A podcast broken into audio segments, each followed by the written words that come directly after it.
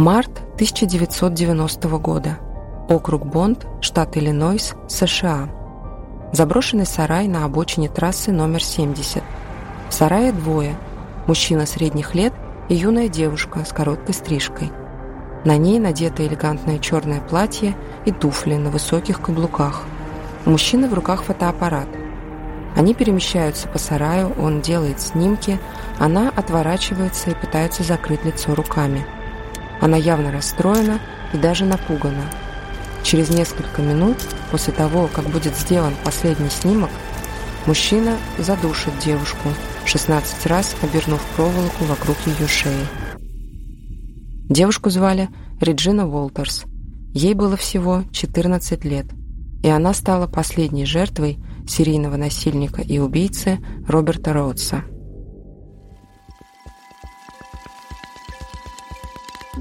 Это подкаст «История одной фотографии». Меня зовут Марина Шиняева. Здесь я рассказываю вам удивительные, страшные, трогательные, максимально разные истории, которые объединяют только то, что они скрываются за отпечатком на светочувствительной пленке. Большое спасибо всем, кто поддерживает подкаст лайками и комментариями и делится им в социальных сетях. Если вы слушаете подкаст, но почему-то еще не подписаны на него, пожалуйста, подпишитесь и включите уведомления о новых эпизодах – ну и заглядывайте в телеграм-канал подкаста, где я выкладываю дополнительные материалы и короткие истории. Ссылка в описании. Фотографию, о которой идет речь в этом выпуске, часто называют одной из самых страшных фотографий в истории. Конечно, не из-за содержания снимка, а из-за ситуации, при которой она была сделана. Если не знать эту историю, то можно подумать, что это просто странный, кажущийся немного постановочным, но при этом непрофессиональный снимок – но узнав историю, которая за ним стоит, на него невозможно уже смотреть спокойно. К тому моменту, когда Реджина и ее мучитель оказались в том сарае, она уже месяц находилась у него в плену. Он удерживал ее в своем грузовике, внутри которого, по сути, оборудовал камеру пыток, постоянно подвергая насилию и издевательствам. Реджина подсела в грузовик к Роадсу вместе со своим бойфрендом – Рики Джонсом в районе города Пасадина, штат Техас, 5 февраля 90 -го года. Рики был совершеннолетним, у него были проблемы с законом, а Реджина была бунтующим подростком со сложностями в отношениях с матерью. Они решили вместе сбежать из дома, единственным доступным способом это сделать был автостоп. Роудс убил Рики почти сразу, выстрелом в голову. От его тела он избавился в районе города Харлтон, примерно в 150 километрах от Пасадины. А вот Реджину он мучил в течение нескольких недель. Это он подстриг ей волосы и заставил надеть то платье и туфли. Задушив девушку, он раздел ее, забросал тело соломой и оставил в том сарае. Затем он нашел в ее блокноте телефон ее отца и несколько раз звонил ему. Во время одного из таких звонков – он сказал, что Реджину можно найти в сарае, и что у нее короткие волосы. Эти факты впоследствии помогли полицейским и следователям найти Реджину и доказать его виновность, так же, как и фотографии, которые позже найдут в его квартире. Роберт Роудс, по собственному признанию, похищал и насиловал женщин в течение 15 лет, с 75 по 90 год. Он работал дальнобойщиком и объездил всю страну – Следователи проанализировали треки его поездок за эти годы и обнаружили, что маршруты совпадают с точками на карте, где пропали без вести более 50 женщин. Но связать их исчезновение с ним не удалось. Доказано, что Роудс убил четверых – 14-летнюю Реджину Уолтерс, 18-летнего Рики Джонса, а также 24-летнюю Патрицию Уолш и ее 26-летнего мужа Дугласа Зисковски. Пара из Сиэтла отправилась в свадебное путешествие автостопом, и в конце 89 -го года Ротс подобрал их на автомагистрали номер 10.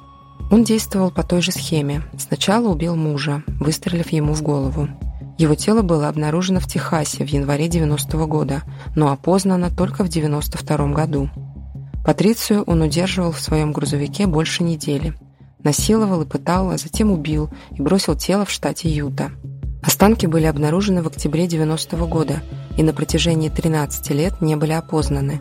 Только в мае 2003 года судмедэксперты из Аризонского университета сравнили рентгеновские снимки челюсти жертвы и смогли идентифицировать в ней Патрицию Болш. То, что Роудс убивал и оставлял тела по всей стране, затрудняло идентификацию жертв, а значит и поиски убийцы. Почти через месяц после убийства Патриции Роудс похитил 18-летнюю девушку. В разных источниках ее называют по-разному, так как ее настоящее имя не разглашается. Для удобства я буду называть ее Дженнифер.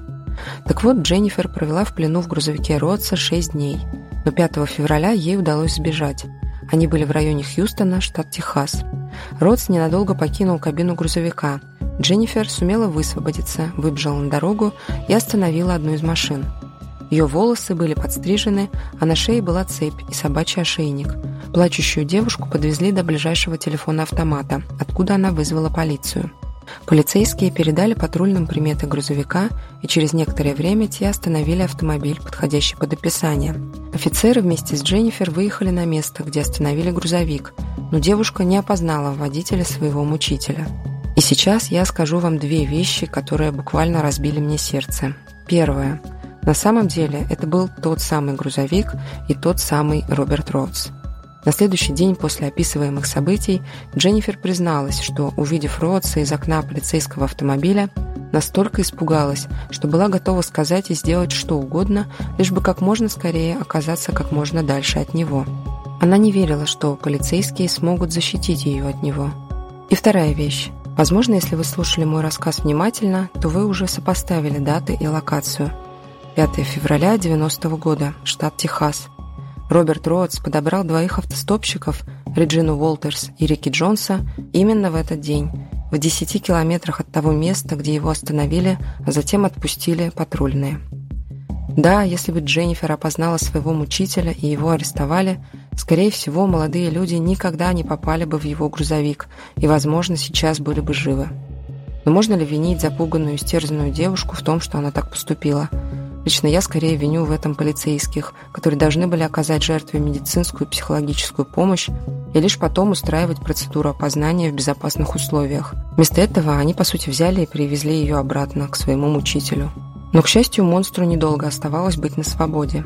Напомню, что в начале марта 90 -го года Роудс убил Реджину, а уже 1 апреля произошло вот что. Ранним утром офицер Майк Миллер из дорожного патруля Аризоны обнаружил грузовик с включенными аварийными огнями на обочине автомагистрали номер 10, недалеко от Каса-Гранде. Патрульного насторожило поведение водителя, хотя тот не сопротивлялся досмотру и даже сам отдал Миллеру свой пистолет.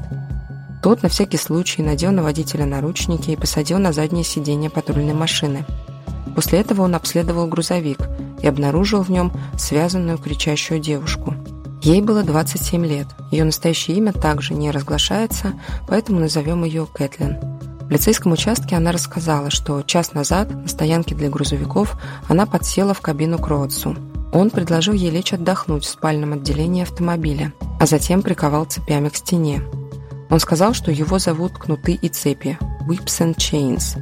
Кстати, это был его постоянный псевдоним, под которым он был известен в БДСМ-комьюнити. Также он признался ей, что похищает женщин вот уже 15 лет. Девушке удалось укусить своего обидчика за плечо достаточно сильно, чтобы он на время оставил ее в покое. Кэтлин согласилась написать на Ротса заявление о похищении и нападении, но был один момент, который ставил под угрозу возможность добиться наказания для похитителя – Кэтлин страдала от какого-то психического заболевания. У нее были бредовые мысли, например, что она едет в Вашингтон, потому что у нее там назначена встреча с президентом США, что ей нужно отдать ему микрочип и так далее. В общем, нужны были более серьезные доказательства вины Роудса, нежели показания потерпевшей. Полицейские зацепились за то, что Роудс похвастался перед Кэтлин тем, что уже 15 лет похищает женщин по всей стране, и решили поискать похожие преступления – так они обнаружили дело Дженнифер. Полицейские из Аризоны связались с коллегами из Техаса и стали работать вместе. Следующим шагом был обыск квартиры Роудса в Хьюстоне. Там были обнаружены цепи, наручники, орудия для пыток, окровавленное полотенце, куча женской одежды, украшения и фотографии. В том числе фотографии Реджины Уолтерс и Патриции Уолш – Напомню, что в момент обыска в мае 90 -го года тела Реджины и Патриции еще не были обнаружены.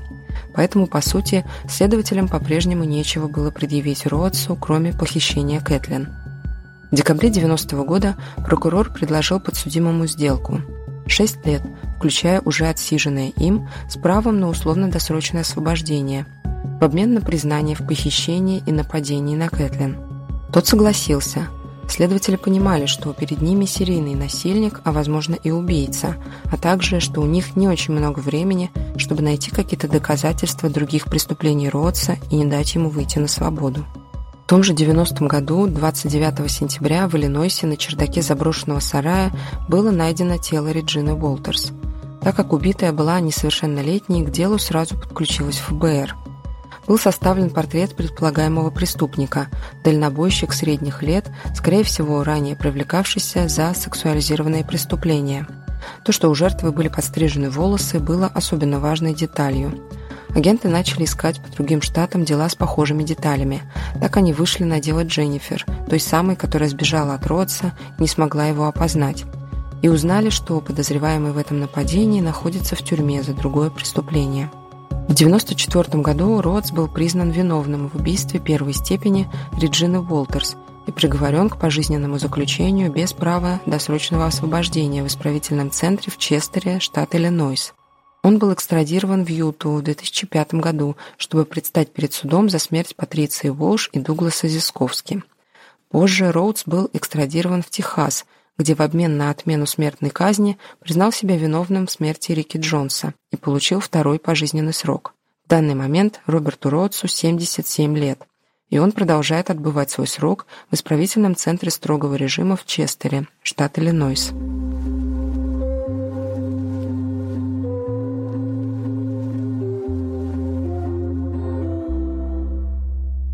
Позже, уже после 2010 года, появилась пара свидетельств от женщин, которые также оказывались в грузовике Роотса, но остались живы. В 2012 году на сайте GQ вышла большая статья, написанная девушкой по имени Ванесса Веселка. В 1985 году ей было 15 лет, и она, совсем как Реджина Уолтерс, сбежала из дома вместе со своим бойфрендом. Они отправились автостопом по стране, но в какой-то момент поссорились и сели в разные грузовики. Так Ванесса оказалась в кабине Роберта Роудса и провела в нем пару дней. Все это время они просто ехали вместе, он не нападал на нее, не пытался изнасиловать или приковать цепями. Но однажды его проведение внезапно изменилось. Водитель перестал отвечать на вопросы Ванессы, вместо этого он спросил ее, слышала ли она что-то о мертвой девушке, которую нашли в Пенсильвании. Затем он съехал на обочину, вокруг был только лес. Угрожая ножом, он велел Ванессе перелезть в спальное отделение кабины. Девушка начала судорожно уговаривать его не причинять ей вреда. Она говорила и говорила без остановки, убеждая его, что он на самом деле не хочет навредить ей. В конце концов он сказал ей «беги», и она выскочила из грузовика и спряталась в лесу, а он уехал. Когда через много лет Ванесса узнала о Роберте Ротсе и его преступлениях, она поняла, что тем водителем был именно он. Связалась с ФБР и рассказала им свою историю. «Почему он отпустил меня?» – спрашивала она агентов и саму себя. «Возможно, он не думал, что ты действительно решишься бежать», – предположили они. Среди фотографий, которые нашли у Роберта Роудса, был снимок еще одной молодой женщины, предположительно коренной американки, сделанной в кабине Роудса. Более десяти лет ФБР искало эту женщину, но не могло найти.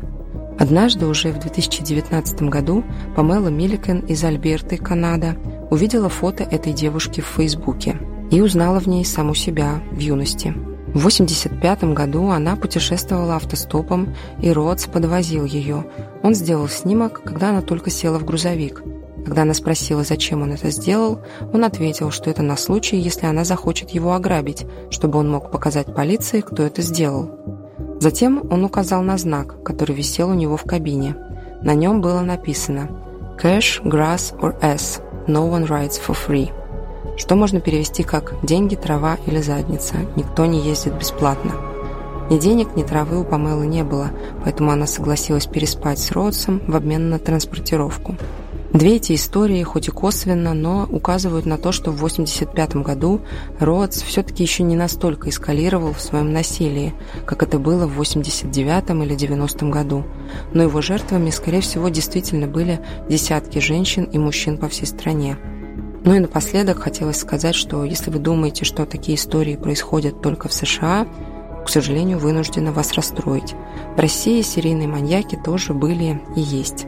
Например, до сих пор не пойман так называемый орский маньяк Валерий Андреев.